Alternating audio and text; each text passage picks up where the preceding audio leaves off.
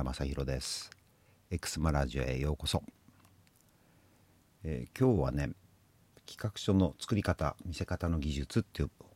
僕の本が、えー、3回目の改訂で、えー、新しく出版されたんですよ。4月24日に。なんかコロナのね、なんか騒動ですっかり忘れてたんですけど、あのー、あそういえば出版されたんだなってって思い出してですね、えー、それでブログ書いたんですけど、うん、あのこれ2002年にね出た本のね3回目の改訂版なんですよだからもうその間何回も重版して、ね、3回も改訂して18年間読み続かれてるって読み続けられてるってねすごくね著者としては幸せなことですよね。えー、ね本のねタイトルは企画書作り方見せ方の技術ってあるんですけどこの中にですね企画書とはラブレターって書いたんだ、え、企画書の常識を変えたロングセラー。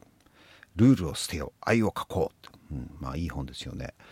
え、これをね書くきっかけになった話をちょっとしたいんですけれども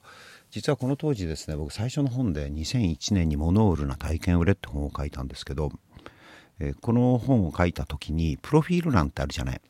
あのプロフィール欄にさいろいろ書くんですよ、うんね、学歴とか職歴とか。であの僕大学明治大学文学部ってとこなんですけど、えー、普通ね著者って大学ぐらいからしか書かないんだって。で僕はねお願いしてね高校も書いてもらったんだ。北海道釧路古陵高校出身って。なんでかっていうとね僕の学校ね、えー、結構すごい進学校でであの東大とか北大とかに行く人がいて、え、まあ簡単に言うとさ社会で活躍してる人が多いんだ。でそれでなんかそこを見て僕の本読んだ人でそこを見てさなんとなくおそういう人たちとつながってね。ほんで一緒に仕事とかできればいいなとかってちょっと思ってね書いてもらったんですよ。あの高校も入れてもらった。そしたら全くそのそのね狙い通りって言ったら申し訳ないですけどこのね朝出版っていう会社なんですけどこの本で出てるこの社長がですね実はね高校の先輩だったんですよ。もちろんね高校時代も知らないしその時まで全然知らなかったけどでそれで佐藤さんという社長なんですけどなんかね僕の本を読んでくれて感心してくれてであのとあの当時のねあの編集者の人にですね社内の「俺の高校の後輩がさ」って。本を出していい本だったからえー、会ってさ一度会って本書いてもらえよもらえよって言ったんだって。それで連絡来たんだ。でねその編集者の女性の編集者だったんですけど浅井さんって人だったんだけどたまたまね企画書の本をね作ろうとしていた時だった。で企画書の本って書けますかとかって感じだった。でもね俺企画はたくさんやってたんですよ実は。企画書たくさん書いてた自分では、えー、だってあのラーソン・カンパニー・オブ・ジャパンっていうねアメリカ系の外資アメリカの外資系のですね会社の日本法人にいたんですけどそこの企画室の室長だったからさ。で動物園水族館博物館植物園テーマパークリゾートホテルあと店舗とか飲食店、えー、ショッピングモールとかね。そういうところに企画をねいっぱいしてた。だから企画書散々書いてたんだ。であのそこで浅井さんっていうその編集者といろいろ話してるうちにどうもね僕の企画書の作り方ってちょっとね他の一般的なのと違うなって分かってきたわけですよ。でそんだったら書けるかもって思った書く意味があるかなって。でで結局それで書いて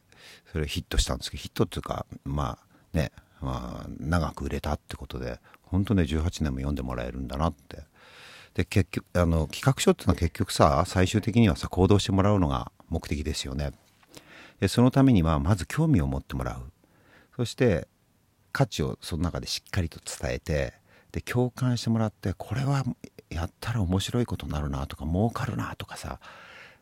相手はほら企業とか自治体だったんで僕は。あの、ね、例えば県県とか、ね、あるいは町とかさそういうとこだったんで。ね、そういうふうに行動してもらうためにはこう興味を持ってもらわなきゃいけないじゃない？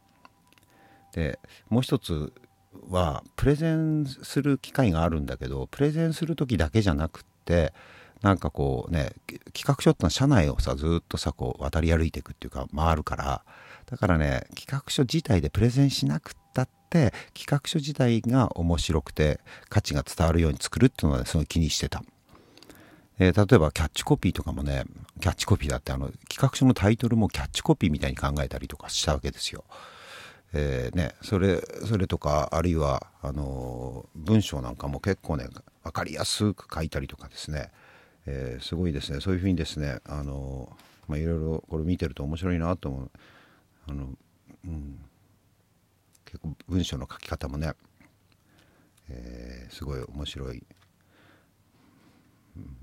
から分かりにくくて偉そうで難しい文章はダメとかセンテンス短くとか難しい言葉遣いは避けるとか漢字とひらがなのバランスを良くするとかね。曖昧な言葉遣いをしない。最初に結論を言うとか。まあなんかね主語を明確にする。デ末調である調を統一するとか。まあね当たり前のことも書いてんだけどやっぱねこうねあのー、うん、昔だと昔だと例えばほら企画書見てると何とかの、えー、提案とか何とかの企画書とかってこう書いたんだけどそういうね真面目な感じじゃなかったんですよ。えー、結構ねあの